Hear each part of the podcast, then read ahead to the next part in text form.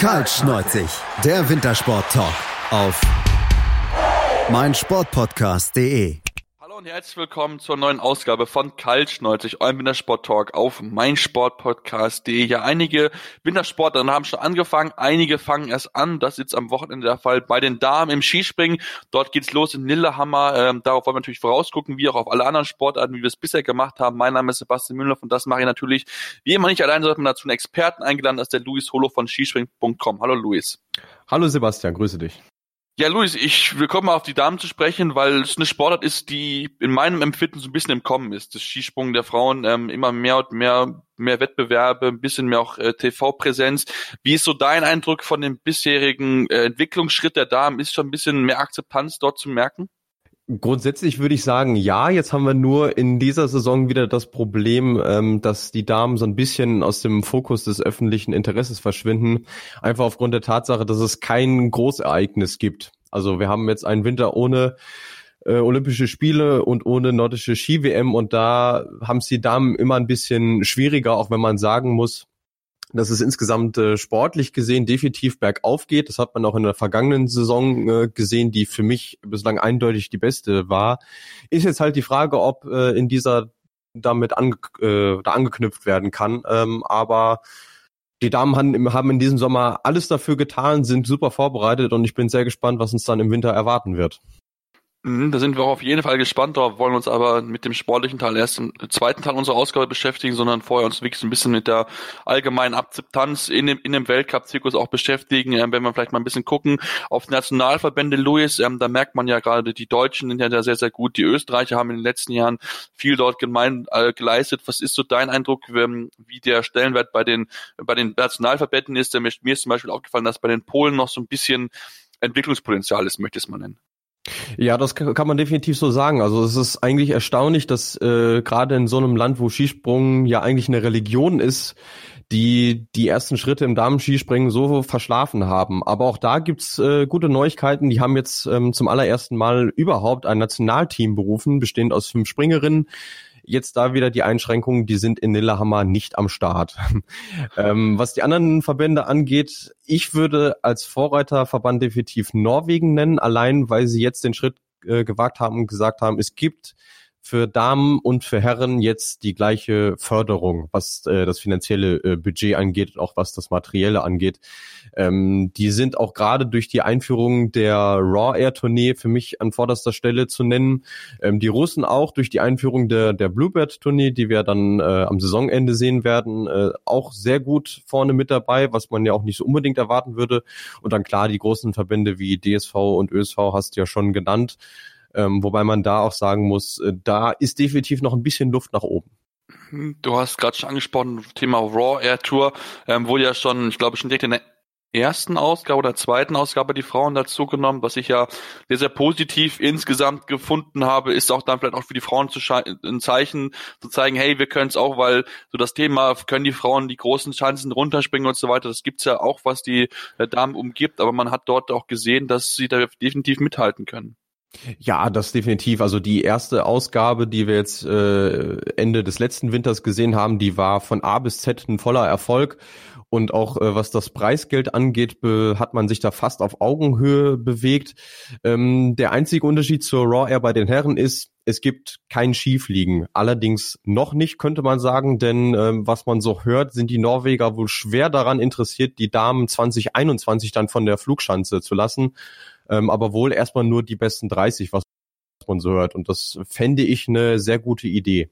Auf jeden Fall, das finde ich auch eine sehr, sehr gute Geht. Da wirbt ja äh, einige Athletinnen auf jeden Fall dafür, dass das auch dann passiert. Ähm, inwieweit denkst du, dass dann vielleicht die Frauen no, noch ein bisschen brauchen, weil das heißt ja immer, dass die Frauen ähm, das noch nicht halten können, so eine, so eine, so eine Distanz, das ist ja auch entsprechend äh, anspruchsvoll und so weiter, muss man auch gewisse Technik einfach brauchen. Ist das vielleicht noch ein bisschen zu früh für die Frauen ähm, oder denkst du, dass man da schon jetzt mehr darüber diskutieren sollte, dass man das 2020, 2021 einführen sollte mit Skifliegen bei den Frauen?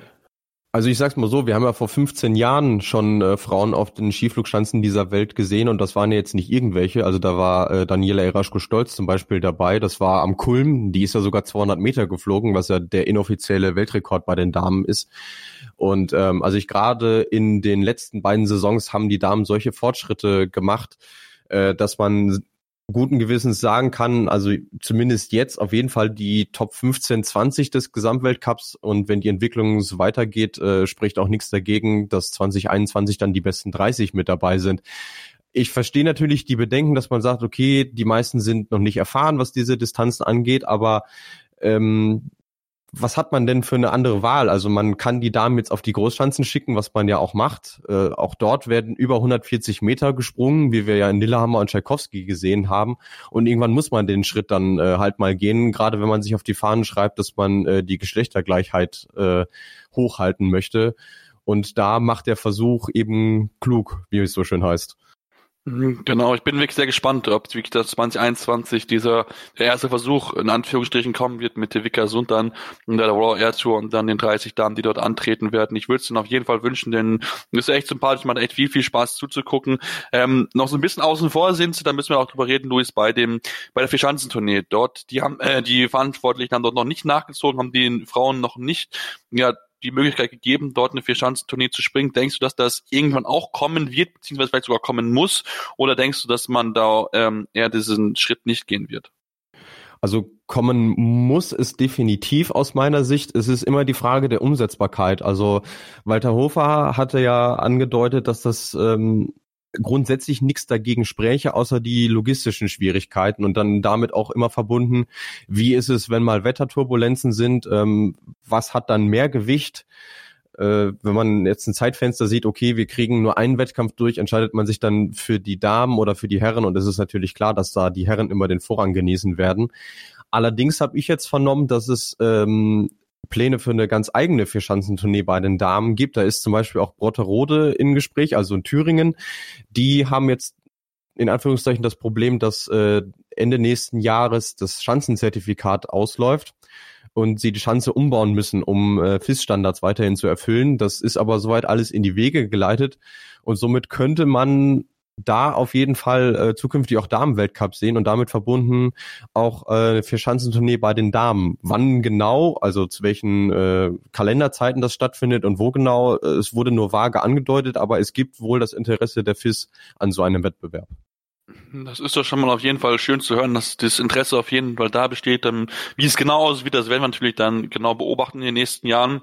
Äh, wenn wir uns dann vielleicht angucken, wie das Ganze aussieht, äh, ähm, äh, Luis, ähm, gucken wir dann auf diese ganzen verschiedenen Events, denn wenn man wirklich das sieht und sich das Ganze in Ruhe anschaut, dann fällt einem auf beim Wettkampfkalender, die Deutsch, also die Damen springen 13 Skispringen und die Herren haben 21, also fast mal die Hälfte mehr bei den Herren. Ähm, denkst du, dass auch da noch ein bisschen mehr passieren muss und mir auch so ein bisschen aufgefallen ist, dass so gerade so, so große, bekannte Namen so ein bisschen fehlen. Klar, es gibt welche dabei mit Klingenthal, mit Lillehammer, äh, mit Nizhny Tagil und auch in Norwegen sind ja einige dabei, aber aber so andere Top-Geschichten, die fehlen dort entsprechend bei den Frauen. Ja, das definitiv. Also es gab ja ähm, den Ansatz, dass man äh, im Februar einen Wettkampf in den USA veranstaltet, einen Iron Mountain. Das hat sich aber auch aus finanziellen Gründen zerschlagen, so dass wir da dann eine zweiwöchige Pause haben, wie dann auch äh, vor der Raw Air ist nochmal ein Wochenende frei und auch äh, zwischen dem letzten Wettkampf vor Weihnachten und dem ersten Wettkampf im neuen Jahr. Ähm, daran hat man sich äh, leider in den letzten Jahren so ein bisschen gewöhnen müssen. Ähm, aber gerade in diesem Winter macht sich dann doch bemerkbar, dass da wirklich ein Großereignis fehlt. Ähm, letztes, letzte Saison wurde die Lücke dann mit der nordischen Ski-WM in Seefeld gefüllt und die äh, ist jetzt halt wieder aufgetreten, weil sich scheinbar kein Ausrichter finden lässt.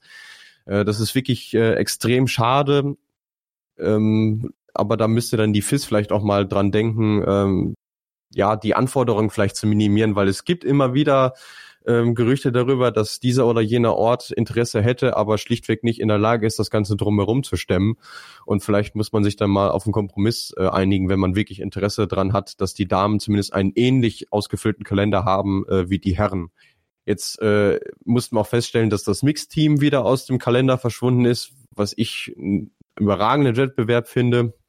Ähm, und es gibt auch im Vergleich zur Vorsaison ein Teamspringen weniger, äh, was jetzt auch nicht unbedingt ein Fortschritt ist.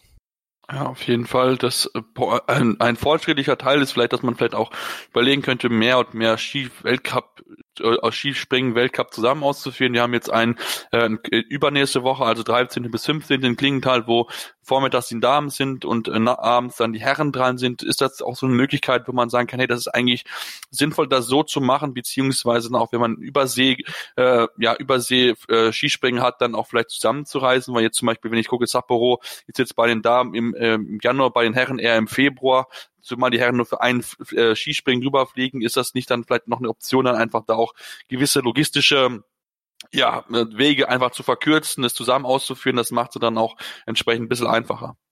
Ja, unbedingt. Und es gab ja im vergangenen Jahr in Oslo äh, eine riesen Pressekonferenz mit äh, großem Tamtam in, äh, in Oslo, wie gesagt, wo angekündigt wurde, dass man eben die Ressourcen bündeln möchte und Damen und Herren öfter an einen Ort äh, schickt. Ähm, das funktioniert im Sommer Grand Prix besser als im Weltcup, muss man fast sagen, weil da die Damen zwei von drei Stationen mit den Herren zusammen unterwegs waren. Und jetzt äh, im Winter ist es bis auf Klingenthal nur noch die Raw Air Tournee. Wobei es da auch wirklich überraschend gewesen wäre, wenn sie das nicht so gemacht hätten. Aber klar, auch da äh, hat die FIS äh, Ankündigungen ausgesprochen, denen aber noch nicht so wirklich äh, Taten folgen lassen. Also da hat sich jetzt in den äh, zwei Saisons äh, nicht viel getan. Das muss man schon so sagen bisschen schade dort, äh, wie gesagt, ähm, da hätte ich mir ein bisschen mehr erwartet, denn auch zum Beispiel Sapporo ist man, ist man zusammen oder ist man Teil einer Zeit versetzt. In Rastnov ist es ähnliches. Ähm, Lillehammer ist ja auch mit Sicherheit bei beiden ein Thema. Also von daher würde ich mir ein bisschen mehr wünschen, dass die Frauen dort ein bisschen mehr Aufmerksamkeit bekommen, dann vielleicht auch mal einen, Springen in Polen haben, denn das suchen wir vergeblich im Weltcup-Kalender. Das gibt's bisher noch gar nicht im Weltcup. Also da kann man auch mal überlegen, dass die polnische Verband vielleicht auch noch ein bisschen, bisschen mehr ins äh, Frauenskispringen investiert und auch da einfach mal vielleicht einen Springen ausstattet, um dann vielleicht auch wieder ein bisschen zur Akzeptanz des Frauenskispringen in Polen beizutragen. Insgesamt aber, ich denke, Louis, können wir sagen, es ist zwar noch einiges im Argen, aber ich glaube, es ist eine interessante Saison, vielleicht auch eine wichtige Saison, um zu gucken, wie weit das Skis Frauenskispringen wahrgenommen wird ohne ein Großevent. Ja, das definitiv. Ähm, der, ein, mit einer der größten Punkte haben wir jetzt noch gar nicht angesprochen, das ist das Thema Preisgeld. Äh, da gab es in der Öffentlichkeit fast schon Gelächter, als nach dem FIS-Kongress im Juli war es, glaube ich, dann verkündet wurde, dass äh, das Preisgeld der Damen erhöht wurde. Und zwar von 30 auf 38 Schweizer Franken je Weltcup-Punkt. Auch da wieder der Vergleich zu den Herren, das ist noch nicht mal die Hälfte, weil die Herren verdienen 100 äh, Schweizer Franken pro Weltcup-Punkt. Und jeder, der es ins Finale schafft, verdient auch Geld, was bei den Damen auch nicht der Fall ist. Aber rein sportlich gesehen, ähm, wie gesagt, es gab große Fortschritte in den letzten Jahren, vor allem in der letzten Saison. Und ich bin mir sehr, sehr sicher, dass die Damen äh, daran anknüpfen werden äh, zumal im Prinzip das Programm, was jetzt diese Saison wartet, mit Ausnahme von Klingenthal, was neu ist, äh, für die Damen äh, gewohnt ist und man dann sehr gut vergleichen kann, wie sah es letzte Saison aus und wie wird es dann diese Saison aussehen. Ja, ich bin gespannt, wie die Weiterentwicklung dort sein wird, wie sie sich diese Saison schlagen werden und dann hoffentlich dann auch ein bisschen mehr Akzeptanz bei der FIS bekommen, die dann merken, hey, die Frauen sind auf einem guten Weg und können auch ohne große Ereignis gewisse TV-Reichweite, Medienreichweite erzielen. Das wäre auf jeden Fall leider schön zu sehen. Wir werden mit Sicherheit auch die Saison über immer mal wieder zu den Frauen rüber gucken, wollen uns jetzt aber dem sportlich natürlich zuwenden, denn dort gibt es natürlich auch einiges zu besprechen. Gerade das Frauenteam ein bisschen mit Verletzungssorgen in die Saison gestartet, aber dazu gleich mehr hier bei Karl Stolz, der Sport Talk auf meinsportpodcast.de. Die komplette Welt des Sports. Wann und wo du willst. Auf meinsportpodcast.de. Willkommen bei meinsportpodcast.de. Wir sind Podcast. Wir bieten euch die größte Auswahl an Sportpodcasts, die der deutschsprachige Raum so zu bieten hat. Über 20 Sportarten. Mehr als 45 Podcast-Serien über 9000 veröffentlichte Podcasts und über 5 Millionen Podcast-Downloads allein im Jahr 2018. Wir sind Podcast. Wir sind meinsportpodcast.de und wir sind wieder zurück bei Kyle Schnolzig, Anwender Sport Talk auf meinsportpodcast.de. Nachdem wir uns mit der Akzeptanz im Frauenskispringen und den Entwicklungen beschäftigt haben, wollen wir jetzt zum Sportlichen kommen und wollen äh, ja über die Favoritinnen in den kommenden Sommer sprechen. Und da denke ich, müssen wir bei den Frauen vor allen Dingen einen Namen nennen, äh, Luis, ähm, und zwar ist das Machen Lündby, die letzte Saison wirklich sehr, sehr stark gewesen ist, die Saison wirklich dominiert hat, am Ende auch klar den äh, Gesamtweltcup für sich entscheiden konnte. Ja, definitiv. Und äh, sie hat schon nach der letzten Saison angekündigt, dass sie auch dieses diese Saison wieder alles gewinnen möchte, sprich äh, Gesamtweltcup Äh, die Raw Air möchte sie gerne verteidigen, aber auch die Bluebird Tour, die hat ihr ja Juliane Seifert in der vergangenen Saison weggeschnappt. Und äh, es wäre jetzt auch überraschend gewesen, wenn sie das nicht äh, als Ziel ausgegeben hätte. Ähm, würde ihr dieser dritte Titel in Folge gelingen, äh, würde sie damit einen Rekord von Adam Marwish einstellen, der das zwischen 2000 und 2003 äh, gelungen ist. Das wäre wirklich äh, ja äh, ein herausragender Erfolg für sie. Und ähm, es gibt jetzt auch nicht so viel, was dagegen spricht. Also sie geht definitiv als Top-Favoritin äh, in der Saison. Äh, man muss dann sehen, sie hatte im August dann äh, ja für für ein bisschen Aufsehen gesorgt, als sie dann in Lillehammer ähm, ohne zu springen die Schanze runtergefallen ist, mehr oder weniger, da sehr glimpflich davongekommen ist mit äh, nur ein paar Schiffen und, und einer Gehirnerschütterung. Aber seitdem läuft's wohl äh, wieder sehr, sehr gut und dementsprechend wird sie wieder diejenige sein, die es in dieser Saison zu schlagen gilt. Hm, das ist auf jeden Fall so, das denke ich, da können wir uns alle darauf einigen. Ähm, wer sich schlagen will, und das sind bisher, glaube ich, dann zwei deutsche Namen, die wir dann auf der Liste haben müssen, du hast schon eine angesprochen, Juliane Seifer, letzte Saison dritte im Gesamtweltcup gewesen, und auch Katharina Althaus, die sich auch stark geschlagen hat, auch Platz zwei jeweils im Gesamtweltcup und auch in der Raw Air Tour. Also die beiden Deutschen werden mit Sicherheit alles geben. Was, was traust du ihnen zu? Können sie wirklich machen, Lündby angreifen, oder ist es doch zu schwierig, weil Lündby dann zu stark ist? Also ich würde mal mit Juliane Seifert anfangen. Bei der sehe ich die Chancen noch mal um einiges höher als bei Katharina Althaus. Einfach weil sie, wie man so schön sagt, in der Form ihres Lebens ist. Also sie springt mittlerweile konstant auf einem Niveau, was sie definitiv in den engsten Kreis der Favoritinnen bringt. Das hat sie ja jetzt auch im, im Sommer wieder gezeigt. Ist ja auch äh, deutsche Sommermeisterin geworden in Klingenthal. Und ihr kommt ja auch definitiv entgegen, dass mehr und mehr Großschanzen im Kalender stehen, weil das einfach ihre Spezialität ist. Äh, wobei man auch sagen muss, sie hat auch athletisch in den letzten Jahren wirklich einige Fortschritte gemacht. Und ich bin sehr zuversichtlich, dass sie daran anknüpfen kann, äh, was sie in der vergangenen Saison gezeigt hat. Äh, bei Katharina Althaus bin ich ehrlich gesagt ein bisschen skeptisch fast, weil ich im Verlaufe des Sommers noch keinen Sprung von ihr gesehen hat, äh, gesehen habe, der mich wirklich überzeugt hat. Da muss man im Prinzip darauf setzen, dass sie jetzt zum Schluss nochmal die Kurve gekriegt hat, äh, erste gute Schneesprünge gezeigt hat und äh, sich in Lillehammer auch so fühlt, so wohl fühlt, wie sie es im letzten Jahr getan hat, weil äh, da hat sie ja dieses Lillehammer Triple ähm, gewonnen und auch den Großschanzenwettkampf. Ähm, aber ich würde sie jetzt nicht unbedingt als eine der drei Favoritinnen zählen, um ehrlich zu sein. Wer ist denn eine dritte Favoritin? Das wäre Sarah Takanashi. ähm, die Sommerleistungen waren einmal mehr überragend. Es gibt noch keine andere Springerin außer ihr, die den Sommer Grand Prix gewonnen hat. Äh, zudem ist sie auch in Lillehammer äh, Rekordsiegerin mit fünf Erfolgen und die wirkte in diesem Sommer so stark wie noch nie. Und ich glaube, die ist sehr, sehr heiß darauf, äh, den anderen kräftig in die Suppe zu spucken da muss man dann sehen, kriegt sie dieses neue Sprungsystem, was sie sich jetzt in den letzten zwei Saisons drauf, geschaffen, äh, drauf geschafft hat, äh, kriegt sie das zusammen. Wenn sie das schafft, dann ähm, wird das auf jeden Fall ein packender Dreikampf vorne. Mhm. Was, was meinst du genau mit anderem Sprungsystem? Kannst du das vielleicht ausführen, damit unsere Zuhörer auch wissen, was du da genau meinst? Also sie hat insbesondere ähm, ihren Absprungübergang umgestellt. Früher war es ja so, dass sie äh, verhältnismäßig äh, schmales V gesprungen ist und jetzt mittlerweile, ähm, ja, ähnelt, ähnelt das fast schon ein bisschen der slowenischen Flugschule, könnte man sagen. Und ähm, sie hat einfach gesagt, dass sie das vor der letzten Saison schon angepackt hat, da allerdings gebraucht hat, bis das alles so ähm, in die Gänge kam. Also sie hatte so in einem Bild gesprochen, äh, wie wenn man bei einem Computer ein neues Betriebssystem draufspielt. So ungefähr hat sich das für sie angefühlt und dementsprechend ähm, war es dann, wenn man diesen Einblick dann auch hatte, nicht mehr so überraschend, dass sie eben nicht ganz vorne mitgespielt hat. Aber es sieht mittlerweile so aus, als ob ihr dieser Umstieg äh, gelungen ist und äh, sie jetzt ja wieder mit den allerbesten mithalten kann, nachdem sie in den zwei vorhergegangenen Weltcup-Saisons äh, nur zwei beziehungsweise nur einen Springen gewinnen konnte. Mhm. Ja, ich bin, ich bin gespannt. Ähm, Takanashi hat ist auch eine der Damen gewesen, die mit dafür gesorgt hat, dass der äh, Skispringer auch groß geworden ist. War eine mit einer der ersten Damen, die da wirklich überragend vorne weggesprungen ist. Hier fehlt immer noch so ein bisschen dieser ganz, ganz große Titel bei WM oder Olympia. Da waren gewisse Deutsche immer vor ihr, unter anderem auch Karina Vogt, die ja die Saison ausfallen wird. Aufgrund einer Kreuzbandriss wird sie definitiv die Saison nicht starten können. Auch Anna Ruprecht wird zunächst ausfallen, wird wohl erst im Januar zurückkommen. Trotzdem dabei ähm, die Frage, Luis, wer ist dahinter noch in den beiden Deutschen schon? Alter selber, die haben sie angesprochen, äh, den man auf deutlich aus Rechnung haben muss. Äh, allen voran Agnes Reisch. Ähm, die hat einen sehr guten Sommer hingelegt, ähm, in Hinterzarten mit einer Top Ten Platzierung überraschen können und dann äh, das Ganze in Courchevel auch nochmal bestätigen können. Ähm, da bin ich sehr gespannt, wie sie sich dann ähm, auf höchstem Niveau dann schlagen wird. Ich traue ihr das aber definitiv zu, dass auch ähm, in, in, im Winter dann dementsprechend abzurufen. Äh, ansonsten sind jetzt für den Auftakt noch mit dabei ähm, Svenja Wirth, Luisa Görlich und Selina Freitag.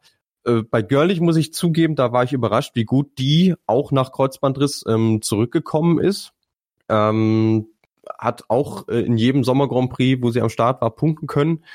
Äh, Selina Freitag muss man auch mal gespannt sein, wie sie sich jetzt das erste Mal außerhalb von Deutschland schlägt bei einem Weltcup und bei Svenja Wirth äh, gehe ich mal fest davon aus, dass auch die äh, beständige Punktesammlerin wird.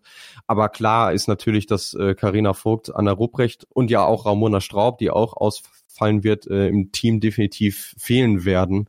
Äh, man könnte jetzt fast salopp sagen, ja, jetzt für den Auftakt hat sich das Team quasi mehr oder weniger von alleine aufgestellt was dem Ganzen aber Unrecht tun würde, weil das immer noch äh, hervorragende sechs Skispringerinnen sind. Mhm, und ist ja auch halt durchaus jung, also es liegen der Freitag ja erst 18 Jahre mit dabei. Also da sieht man auch, dass da einiges an Nachwuchspotenzial in der deutschen Mannschaft schlummert. Und wenn man da schon mal ein bisschen Weltcup-Erfahrung sammeln darf, wird das mit Sicherheit den Mädels äh, helfen, um dann in der Zukunft dann äh, ja auch dann vorne mitzuspringen und dann noch den weiteren Entwicklungsschritt zu tun. Ähm, kommen wir dann vielleicht auf die Österreicherin zu sprechen, Luis, denn da gab es ja auch gute Leistungen letzte Saison, drei unter den Top Ten, Eva Pinkelnick, Daniela Iraschke-Stolz, noch Chiara Hölzel, ähm, haben es ja drei geschafft in die Top Ten. Auch da denkt man, dass das österreichische Team auf einem guten Weg ist. Ähm, was traust du den dreien zu in diesem Winter? Also am stärksten von den drei sehe ich tatsächlich Eva Pinkelnick, allein weil die fit durch den Sommer gekommen ist, anders als die anderen beiden und äh, hatte auch beim letzten Continental Cup in Stamms bewiesen, äh, auf was für einem Niveau äh, sie springen kann. Hat ja auch in der vergangenen Saison in bei der Raw Air zwei Podestplätze erzielen können. Auch die ist so ein bisschen in der Form ihres Lebens mittlerweile wieder, hat ja auch eine, eine Leidenszeit hinter sich. Daniela Eraschko-Stolz ist für mich eigentlich wie jedes Jahr eine Wundertüte. Jetzt hat sie es wieder wie im vergangenen Winter geschafft, sich äh, vor dem Auftakt in Lillehammer nochmal auf die Nase zu legen. Äh, ist aber fit, das kann ich schon mal sagen an der Stelle.